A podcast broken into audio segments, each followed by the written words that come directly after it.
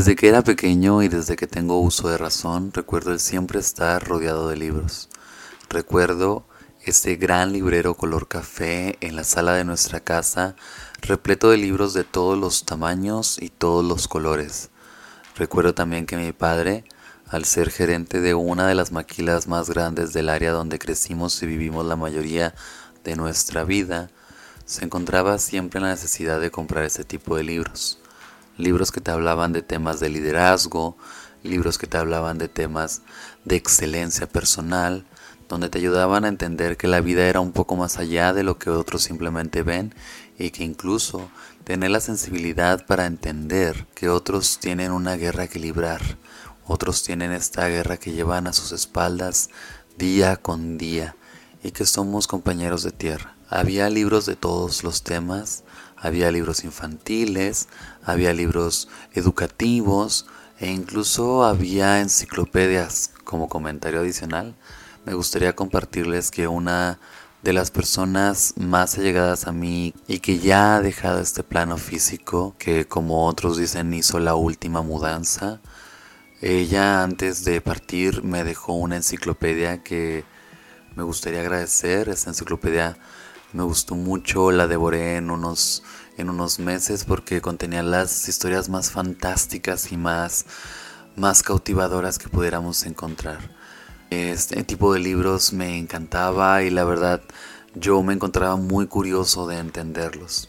Volviendo a los libros de mi padre, me encontraba siempre en esta sed de conocimiento, en ver qué era lo que, lo que el mundo de adultos me esperaba. Era un, tema que realmente despertaba mucho interés en este niño de, de 7, 8 años.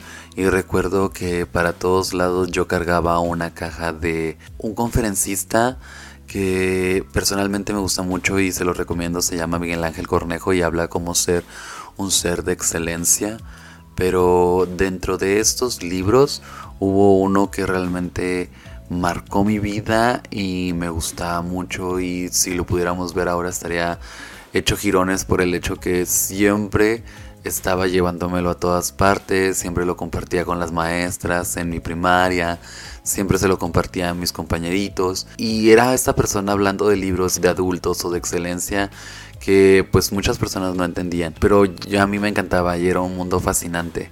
Además, a mí me fascinaba el tener acertijos, el tener adivinanzas y el poder descifrar esos misterios o estas adivinanzas me, satisfacía de, una manera que, que no podía explicarlo.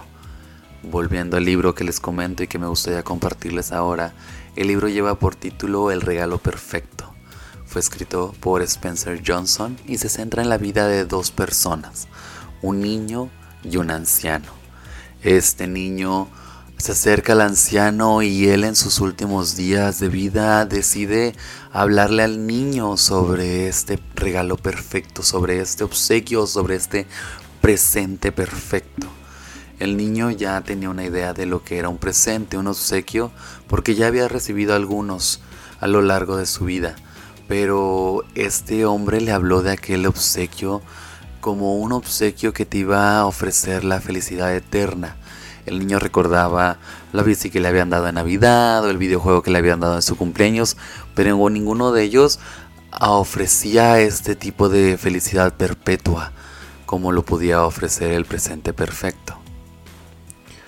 Entonces el niño curioso se acerca al anciano para preguntarle si se trataba de algún anillo que pudiera cumplir todos los deseos o alguna alfombra mágica que la pudiera llevar a los puntos más remotos, a las latitudes más lejanas de este mundo. El anciano respondió que una vez que se tenía este presente perfecto, no había deseo por cumplir que lo hiciera más feliz o que incluso uno iba a poder estar feliz en cualquiera de las latitudes de este planeta. Este niño no pudo descifrar el misterio por lo cual se alejó y pasado el tiempo se convirtió en un adolescente, un adolescente lleno de ego, un adolescente lleno de duda y una duda que carcomía su alma, por lo cual regresó con el anciano y de una manera más demandante, de una manera más desafiante, empezó a cuestionarlo y empezó a preguntarle por qué no le daba este regalo perfecto, cuál era el egoísmo o por qué no quería que, él tuviera este regalo perfecto. A lo cual el anciano respondió que nadie te puede dar este presente perfecto. Solamente tú eres la persona que puede otorgarte a ti mismo este presente perfecto. El adulto sin entenderlo se tuvo que alejar, se fue a los puntos más remotos de la Tierra para poder obtener el conocimiento que le ayudará a descifrar este misterio. Se fue a las montañas más altas e incluso se fue a los valles más, más, más profundos para poder alcanzar este conocimiento. Una vez al entender que no tuvo éxito en su búsqueda, regresó con el anciano pero este ya estaba muy entrado en edad. El adulto, al ver que no podía cuestionar más al anciano, empezó a contemplarlo. Es decir, este anciano no tenía una fortuna y no tenía una salud que, otras personas no tuvieran y la mayoría del tiempo se encontraba solo, entonces no podía entender por qué era feliz. No tenía nada que otros no tuvieran. Empezó a recordar las palabras del anciano. El regalo perfecto no cumplía los deseos y una vez que pudiéramos tener este regalo perfecto, nos íbamos a sentir felices donde quiera que nos encontráramos. Además, recordó el haber escuchado que este regalo no podía ser otorgado por otras personas, que uno mismo tenía que ser quien se lo obsequiara. El hombre se sentía infeliz, estaba cansado de buscar este regalo perfecto. Sus intentos le habían provocado tal cansancio que sencillamente cesó de buscar. Y de pronto, fue ahí, a mitad de la derrota, cuando lo entendió. No supo cómo, simplemente sucedió. Comprendió que el regalo perfecto era justamente eso. Era el presente. No era el pasado, no era el futuro. Comprendió que el momento presente debe ser siempre un momento preciado y no porque se encuentre libre de fallas, sino porque jamás es perfecto. Tampoco tiene que satisfacer todos nuestros deseos, es decir, el hombre se sintió feliz, comprendió que estaba en el presente perfecto. Fue entonces cuando empezó a sentirse infeliz nuevamente y empezó a cuestionarse a sí mismo por qué no descubrió algo tan evidente años atrás, por qué derrochó tantos momentos valiosos en emprender una búsqueda en algo que estaba dentro de él, por qué malgastó tanto tiempo antes de vivir en el presente.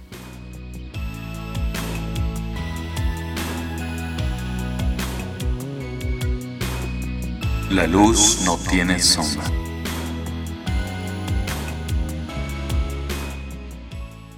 Hola, mi nombre es Antonio Martínez y hoy me gustaría darte la bienvenida a este segundo capítulo de este podcast llamado La luz no tiene sombra. Un espacio intencionado para que tú y yo podamos deshacer las sombras de esta existencia y podamos algún día alcanzar la luz de la conciencia. Hoy me gustaría hablarte de algo que por mucho tiempo hemos dado por hecho. Ya anteriormente habíamos hablado de la vida, Habíamos hablado del sentido de la misma, de dónde venimos y a dónde vamos. Pero hoy me gustaría hablar de otro tema igual de crucial. Otro tema que por mucho tiempo hemos dejado ahí, sin ponerlo en la tela de juicio, simplemente dándolo por hecho. Hoy me gustaría hablarte de nuestra presencia. Me gustaría hablarte de tu presencia, me gustaría hablarte de la mía. Me gustaría hablar del tiempo presente, del futuro y del pasado, y de cómo estos tiempos juegan un rol bastante importante en nuestra vida. Pero antes y para comenzar, me gustaría que pudiéramos hacer un ejercicio personal. Me gustaría que pudiéramos pausar este podcast un minuto o cinco minutos, al tiempo que tú necesites, y que pudiéramos contestarnos algunas preguntas que no nos hemos cuestionado anteriormente. ¿Dónde estamos cuando no estamos? ¿Qué creemos que pasa cuando solamente nuestro cuerpo está presente?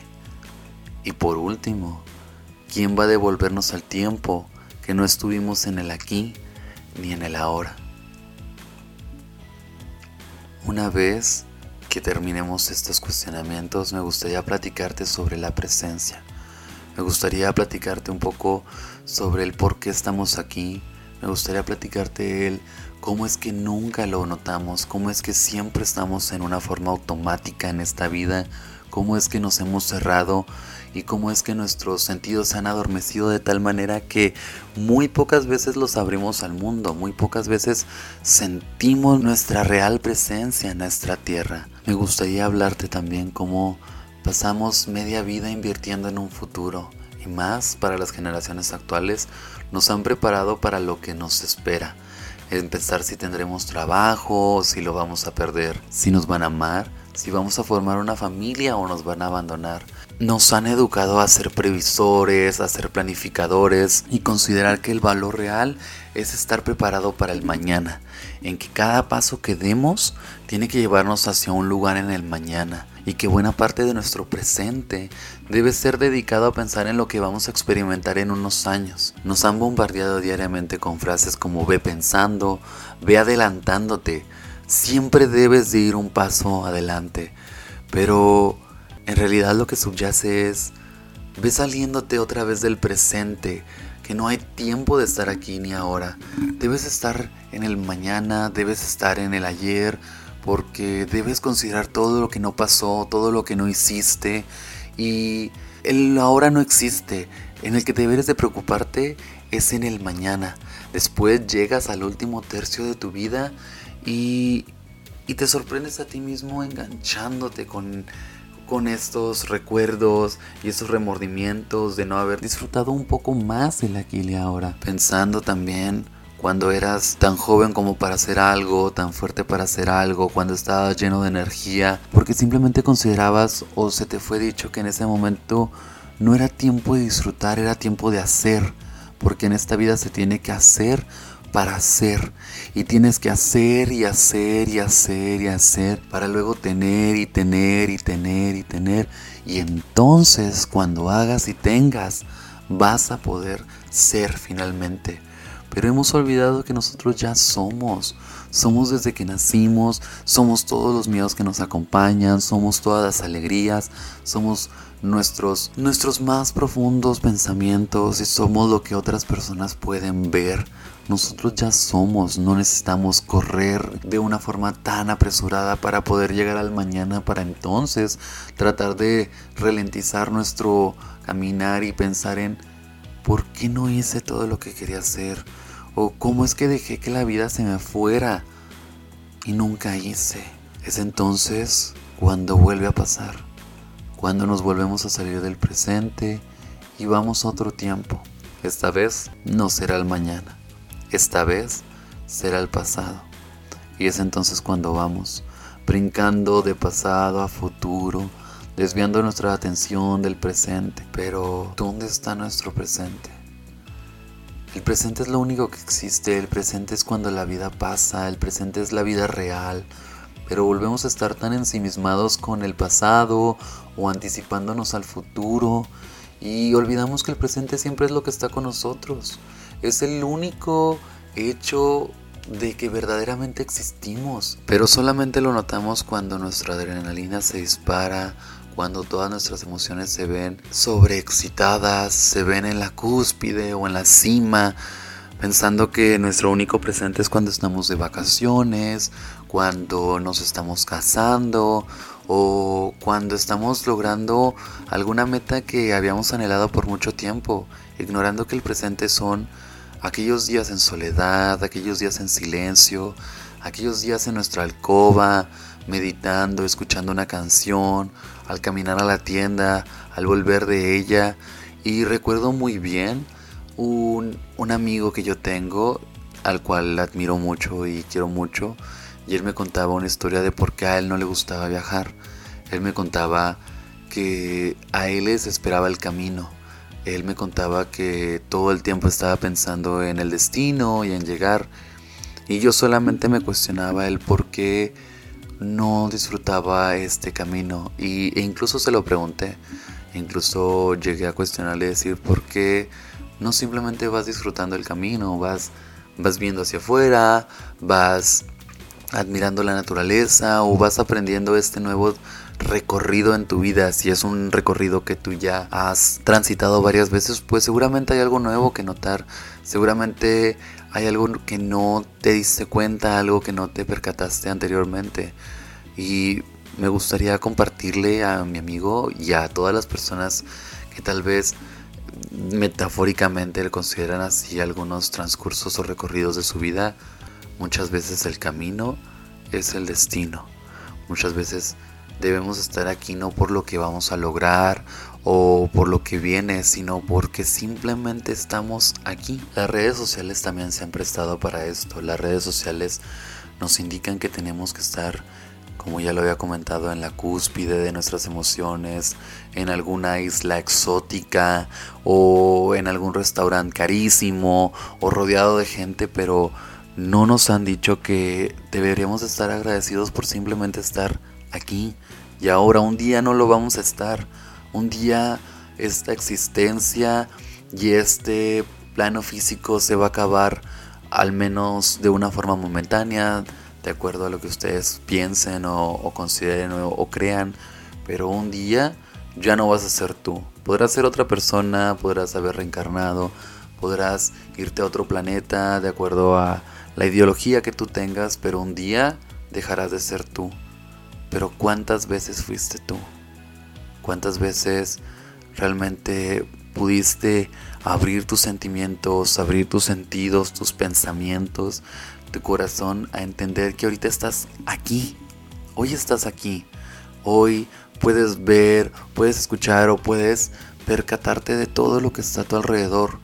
Vamos de una forma tan automática en la vida que no nos detenemos a pensar en lo que está sucediendo dentro de nuestro cuerpo y lo que está sucediendo fuera de él. Y con esto se nos ha olvidado el estar, el simplemente estar. Si estamos platicando con alguien, simplemente platicar con esta persona. Si estamos durmiendo, solamente dormir si estamos escuchando una canción, si estamos escuchando o si estamos viendo alguna película, simplemente hacer eso, pero nos han educado a que tenemos que estar pensando en qué vamos a hacer mañana en el trabajo, qué es lo que tengo que hacerle de comer a mis hijos, que si voy a poder comprarme aquel carro que quiero.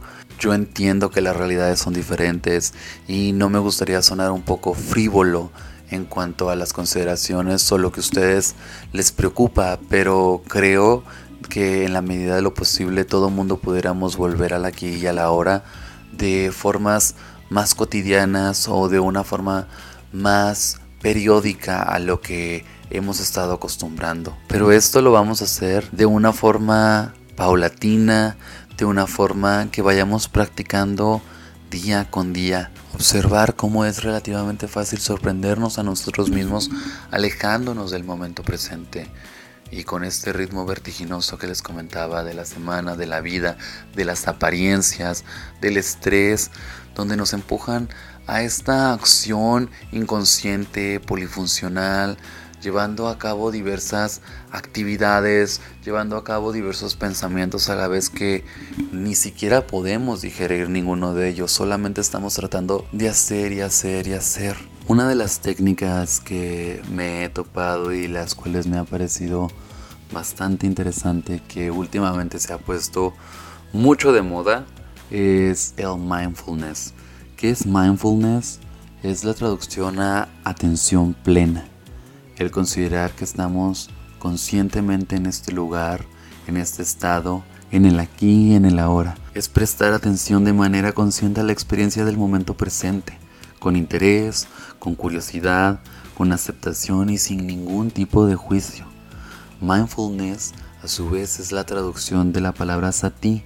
Sati es del idioma palí, es un idioma parecido al sánscrito y son los idiomas que se hablaban en el momento donde Buda empezó a, a compartir sus conocimientos. Esta palabra a su vez se traduciría como recordar, pero no recordar cómo vivir en el pasado, sino recordarnos a nosotros mismos estar en el presente, a recordar que el camino es el destino. Mindfulness es recordar lo que se está sucediendo mientras está sucediendo, sin tratar de predecir o prevenir el futuro. Recuerdo una de las frases de una de las series que a mí me gustaba mucho, el cual esta frase marcó mucho mi vida. Esta frase decía, no se puede prevenir lo que no se puede predecir. Y cuántas veces hemos tratado de prevenir algo que ni siquiera sabemos, que ni siquiera podríamos predecir, pero es esta conciencia que tenemos, es esta es este hábito, es esta costumbre que queremos siempre prevenir, siempre tratar de tener lo menos de lo cual arrepentirnos en un futuro. Es decir, queremos que nuestro yo del pasado se encuentre siempre agradecido, que nuestro yo del futuro se encuentre siempre previniendo todos los tipos de errores, pero nuestro yo del presente, ¿dónde está? ¿A dónde se ha ido? Necesitamos trabajar conscientemente con nuestro estrés, con nuestro dolor, con nuestra enfermedad, con la pérdida, con el duelo, con cualquier desafío de nuestra vida sin tratar de evitarlo. Hay un libro que me gustó mucho de Ryan Holiday y este libro lleva por título El obstáculo es el destino. Nos habla de empoderarnos sobre el dolor, sobre aquel desafío, sobre el duelo, porque necesitamos vivirlo, no podemos vivir enajenándonos de él. El dolor tiene algo que enseñarnos, el dolor nos vuelve más humanos, nos vuelve más sensibles. El dolor muchas veces nos avisa de la enfermedad, nos avisa algo debe ser modificado, algo debe ser cambiado, algo necesita ser metamorfosis dentro de nosotros para poder sobrellevar la vida, pero si vivimos enajenándonos de este dolor o de lo que la gente llama como emociones negativas, como lo es el miedo, como es la envidia, como es un sinfín de emociones, pues realmente no podríamos aprender, necesitamos entenderla, necesitamos saber lo que estamos sintiendo y pensando en ese momento. Necesitamos considerar que las emociones son la traducción personal que tenemos de este mundo y como una traducción o como una perspectiva personal necesitamos disolverla, necesitamos analizarla, necesitamos deconstruirla y luego construirla nuevamente. Pero necesitamos esa introspección profunda, necesitamos estar en el aquí y en el ahora porque es entonces cuando estamos viviendo.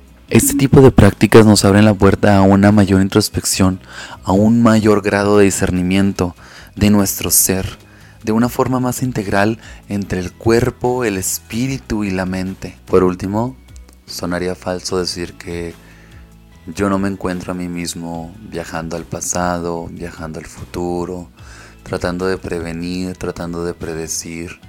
Sonaría falso decir que este tipo de prácticas es algo ajeno a mí. Claro que se encuentra presente en todos los días de mi vida, pero es sobre cambiar las narrativas es descubrirme a mí mismo viajando al pasado, recordando lo que fue, pensando en lo que no será, para poder cambiar la narrativa y sentirme agradecido con lo que tengo ahora. Lo que no tengo ya veré cómo lo consigo en su momento. Otra cosa, no recomiendo una vida desenfadada o una vida despreocupado. Claro que hay que hacer, claro que, que hay que tener y claro que Debemos luchar por lo que queremos, pero de una forma más consciente. No sacrifiquemos el presente para poder alcanzar un futuro. Porque creo que al último no, no es viable la apuesta. Si, si sacrificamos el presente para poder alcanzar el futuro, creo que sería una apuesta perdida. Por eso todos los días trato de estar un poco más presente. Más presente con las personas que estoy, más presente con conmigo mismo en el momento en que estoy, con lo que tengo, con lo que no tengo, con lo que soy, con lo que no soy. Si quiero algo, ya en su momento lo conseguiré, ya mi cuerpo y mi alma hará metamorfosis en su momento correcto para poder alcanzar ser o estar en el momento o en el lugar que yo quiero estar. Pero hoy por hoy estoy aquí y debo ser agradecido con eso. Me gustaría además que pudiéramos considerar no solamente nuestra presencia, sino la presencia de las demás personas alrededor nuestro, en nuestra vida. Poder saber que tanto nuestra presencia como la presencia de los demás modifican este mundo, son el aleteo de la mariposa que crea un huracán en otras realidades. Nuestras realidades colisionan y puede ser de una buena forma o de una mala forma. Que pudiéramos entender que la presencia de las otras personas cuenta y como son, de la forma que son, con los pensamientos que tienen, con lo bueno y con lo malo. Podríamos alejarnos de estas presencias o de estas personas si lo quisiéramos, pero si estamos, agradecerlo y hacerlo dignamente y con todo el respeto. Creo que muchas veces hablamos de un amor incondicional, pero inconscientemente estamos tratando de condicionar a la persona para que fuera más, para que sea menos, para que pudiera satisfacer nuestros antojos o nuestras expectativas, pero no debemos olvidar que la presencia de las personas simplemente es y están ahí en nuestro, en nuestro mundo, en nuestra vida, en nuestro tiempo, y que llegaron ahí para enseñarnos, para compartirnos, para, para dejarnos algo, pero Hemos estado tan acostumbrados a notar las ausencias que no notamos las presencias. Hemos estado tan acostumbrados y creo que de una forma cultural a agradecer la presencia de las personas a través de su ausencia, cuando ya no están, cuando se han ido. Pero necesitamos cambiar esto, necesitamos empezar a agradecer lo que somos y lo que son estas personas en nuestras vidas. Nuestros hijos, nuestros hermanos, nuestros padres, nuestros conocidos están en nuestra vida por algo y debemos amarlos y debemos respetarlos de la forma que son, no atados a nuestras ideologías, no atados a nuestras creencias de lo que es correcto, de lo que es incorrecto, de lo que es moral o lo que es inmoral. Será entonces cuando pudiéramos vivir de una forma más plena, será entonces cuando podamos vivir de una forma más presente, aquí y ahora, rodeado de las personas que están. Están los que deben de estar los que no, ya se fueron o se irán en su momento. Pero los que están, agradezcámosle por estar.